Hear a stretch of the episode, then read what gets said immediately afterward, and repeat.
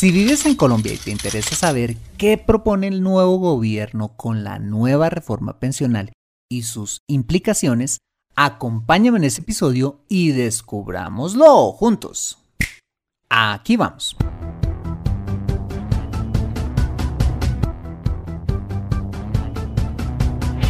Bienvenido a Consejo Financiero, el podcast de finanzas personales donde aprenderás a manejar inteligentemente tu dinero salir de deudas, tomar buenas decisiones financieras y alcanzar una prosperidad sólida y duradera. Consejo Financiero son finanzas personales prácticas para gente como tú que desean transformar su futuro financiero. Bienvenido a bordo.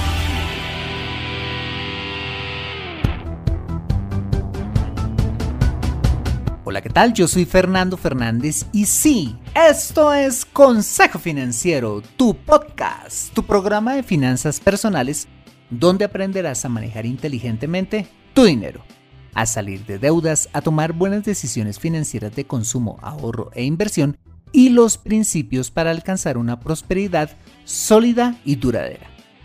Mira, tener educación financiera es un aspecto esencial para alcanzar tus objetivos de vida.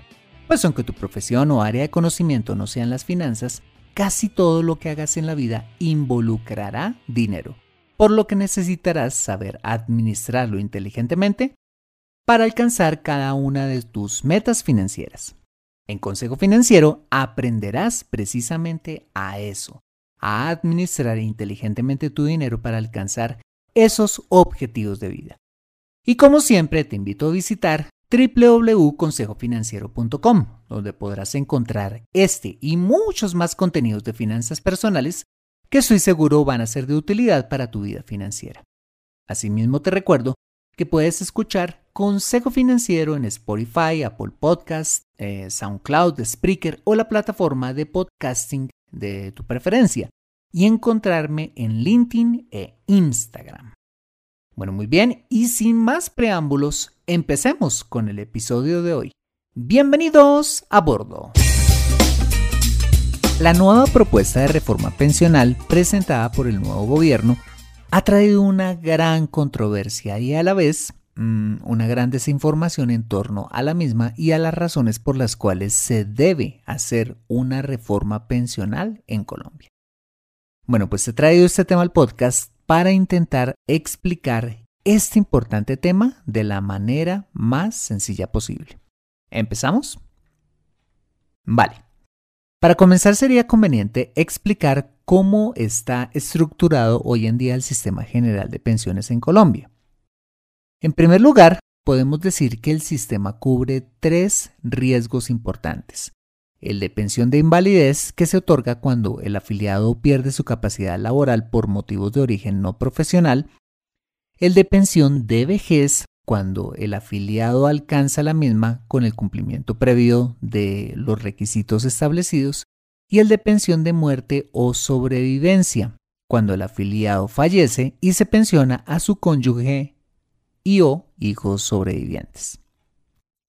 Y para cubrir esos riesgos existen dos regímenes, uno público y uno privado. El régimen público, también conocido como régimen de prima media con prestación definida, es administrado por la estatal Colpensiones. Y, por otra parte, está el régimen privado, el cual es administrado por las AFPs o administradoras de fondos de pensiones o simplemente fondos privados de pensiones. La gran diferencia entre uno y otro régimen radica en la forma en que se obtiene, ojo, la pensión de vejez, pues en lo que respecta a los otros dos riesgos de invalidez o muerte, no hay ninguna diferencia, ¿vale? Bueno, pues la discusión de este primer borrador de reforma se centra precisamente en la pensión de vejez, que como ya lo anotaba, tiene una serie de reglas para alcanzarse. ¿Y cómo se logra una pensión de vejez en cada régimen? Fácil, en el régimen público se alcanza cumpliendo dos requisitos, edad y semanas de cotización. En edad son 57 años en mujeres y 62 años en hombres, y 1.300 semanas de cotización para el caso de ambos géneros, que vienen siendo más o menos, o bueno, son 25 años de trabajo. El valor de la pensión se calcula con base en el promedio cotizado en los últimos 10 años o el de toda la vida, el que sea mayor de los dos, ¿vale?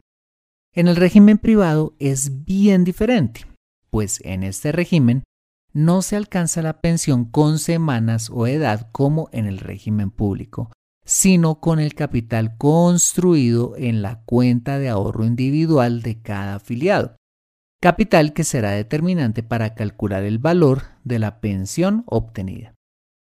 Bueno, pues dado este contexto, el problema o la gran necesidad de hacerse una reforma pensional en Colombia radica básicamente en lo siguiente.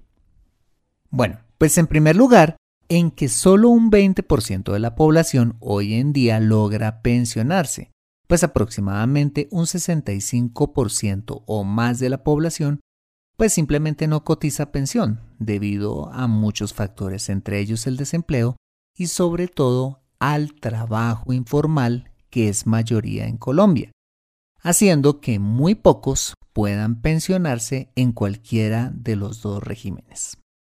En segundo lugar, es que hoy en día mm, las pensiones públicas que se pagan ascienden a 73 billones de pesos colombianos, de los cuales 48 billones se financian vía subsidios, lo que le genera al Estado un hueco fiscal tremendo y una carga impositiva a los contribuyentes aún mayor, pues somos nosotros finalmente los que terminamos pagando vía impuestos dichos subsidios, sin contar con las obras o desarrollos que el gobierno deja de hacer por tener que estar pagando ese platal en pensiones.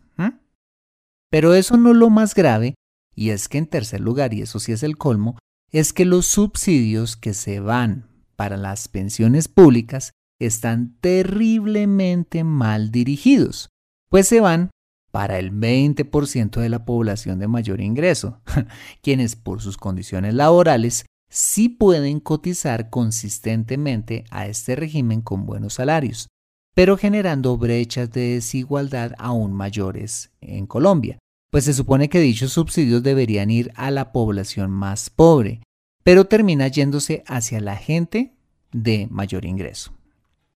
Y en cuarto lugar, pues hay una población de aproximadamente 3 millones de adultos mayores que están completamente desprotegidos, pues durante su etapa productiva no cotizaron o no cotizaron lo suficiente para alcanzar pensionarse en alguno de estos dos regímenes.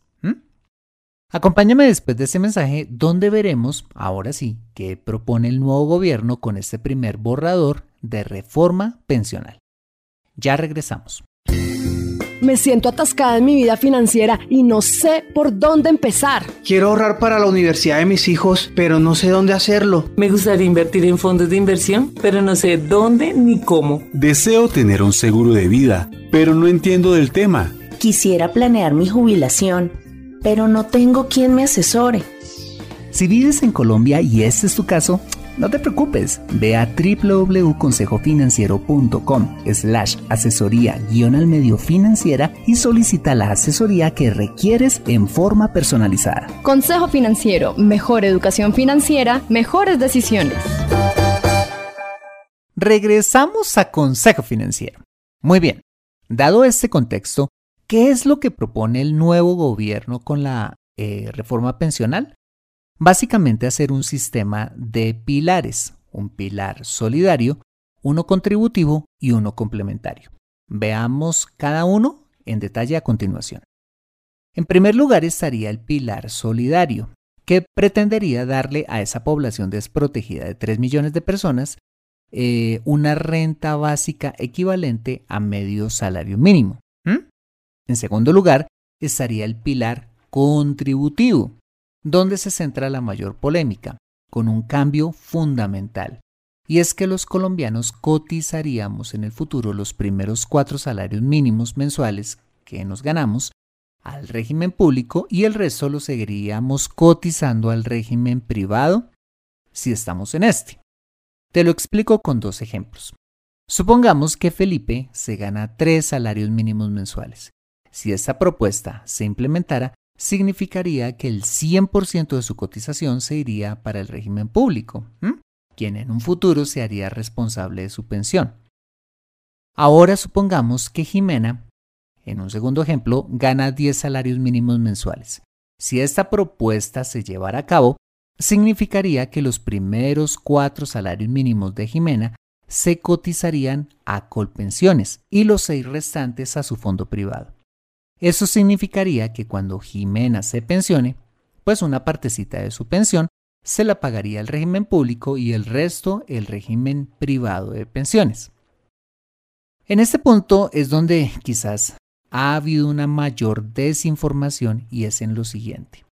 En esta propuesta, hasta ahora no se ha contemplado trasladarlo ya ahorrado en los fondos privados de pensiones a Colpensiones, sino únicamente redistribuir las cotizaciones mensuales que se hagan a partir de la entrada en vigencia de dicha reforma.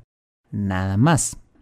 Con ese flujo de dinero creado con dichas cotizaciones, que ascendería a más o menos 18 billones de pesos eh, anuales, es que se podría pagar la renta básica a los 3 millones eh, de personas pobres y cubrir el primer pilar.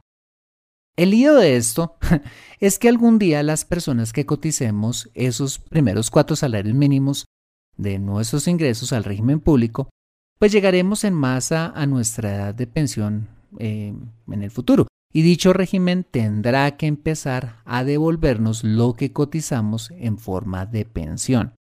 Pero seguramente, al igual que hoy, no va a haber plata con que pagar dichas, dichas pensiones. En otras palabras, pan para hoy, hambre para mañana, porque lo que se busca con esto es endeudar el Estado a futuro. Ojalá nuestro Congreso considere muy bien esto antes de tomar una decisión. Y en tercer lugar, estaría el pilar complementario, es decir, el régimen privado donde continuaríamos, los que lo venimos haciendo, cotizando nuestras pensiones obligatorias a fondos privados de pensiones por encima de los cuatro salarios mínimos de ingreso y seguir haciendo ahorro voluntario a los fondos de pensiones voluntarias como hasta hoy eh, lo hemos venido haciendo, ¿vale? Bueno, pues estos son a grandes rasgos los principales cambios que sugiere este primer borrador de reforma pensional. Para ir concluyendo, eh, quisiera hacer algunas conclusiones. La primera de ellas es que sí o sí se necesita hacer una reforma pensional estructural y no ahora, desde hace, hace muchísimos años, para disminuir la bajísima cobertura en esta materia y la profunda desigualdad que impera y que aumenta en Colombia. Sea este gobierno o cualquier otro, pues va a tener que desactivar esta bomba, pues cada día que pasa la cosa se va a poner peor si no se soluciona ya. ¿Mm? En segundo lugar, creería que si este gobierno es coherente con su discurso, debería reenfocar los subsidios que se está pagando a la población de mayor ingreso a la gente más pobre sin necesidad de obligarnos a cotizar una parte de nuestros ingresos a colpensiones, razón por la cual considero, entre otras cosas, que las actuales condiciones que ofrece el régimen público no se mantendrán para aquellos que quieren aspirar a disfrutar de esos subsidios también, porque un esquema así, mira, no es sostenible en el tiempo, simplemente porque no hay plata para pagar semejantes pensiones en el futuro. Si hoy en día el gobierno se da a gatas y por eso es que se quiere hacer esa reforma pensional para pagar las pensiones de hoy, pues cómo va a ser en el futuro. ¿Mm? En ese sentido, si estás considerando trasladarte de régimen, te aconsejaría esperar a que la reforma pensional tenga lugar y una vez claras las nuevas reglas, ahí sí tomes una decisión con más elementos de juicio, porque quizás después de tomar una decisión ya no te puedas regresar. Y en tercer lugar, considero que cada uno de nosotros, mira, debe hacerse responsable de su plan de retiro, salvo que estés en la línea de pobreza, que no creo. Haciendo, ¿cómo? Haciendo un ahorro constante no solo obligatorio, sino voluntario, en el largo plazo, con el que claramente podemos construir una fortuna en esa cuenta de ahorro individual, es decir, en los fondos privados de pensiones, en lugar de aspirar a que el gobierno algún día nos pague aparentemente una jugosa pensión. es como aspirar heredar a un tío rico, pero que está endeudado hasta la coronilla, como lo es o como lo está viviendo en ese momento nuestro Estado. Mira, la historia está llena de casos fallidos de estados paternalistas que terminaron quebrándose por pagar pensiones subsidiadas a diestra y siniestra, como lo fue hasta hace pocos años el caso de Grecia, que tuvo que ser rescatada por la Unión Europea para que no colapsara toda la zona euro. ¿Y por qué? Porque pagaba un montón de dinero en pensiones, en pensiones públicas.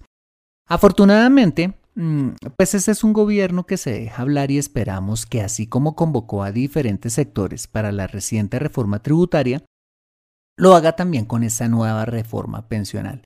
Y entre todos podamos construir una reforma razonable y logremos tener una mejor Colombia en los años venideros, sin pánicos injustificados, pero a la vez muy pendientes de lo que se vaya decidiendo en el Congreso. Considero que la mejor manera que como ciudadanos podemos ejercer poder sobre las decisiones que tome nuestro gobierno es vivir bien informados y opinar, ojo, con respeto, como intento hacerlo con este episodio. Entonces, preparado también para participar y construir juntos una mejor versión de nuestro país? Conviértete en un experto en tus finanzas personales en Consejo Financiero. Bueno, muy bien, este ha sido el episodio número 256 de Consejo Financiero. Si te ha gustado este episodio, házmelo saber con una valiosísima reseña en la plataforma donde me escuches. Mira, esto es de mucho valor para mí porque cuando te tomas el tiempo de escribirla, sea larga o cortica, no importa, hace que el programa se posicione aún más y pueda llegar a muchas más personas. Asimismo, te invito a compartir este episodio a través de tus redes sociales con tus contactos, familia o amigos a quienes consideres les sea útil este episodio para su vida financiera y personal. Bueno, muy bien, yo soy Fernando Fernández, tu asesor financiero y anfitrión de este programa. En la edición de este podcast, José Luis Calderón. Muchas gracias por compartir tu tiempo conmigo comiendo tu postre favorito, corriendo una maratón, organizando papeles o donde quiera que estés y recuerda.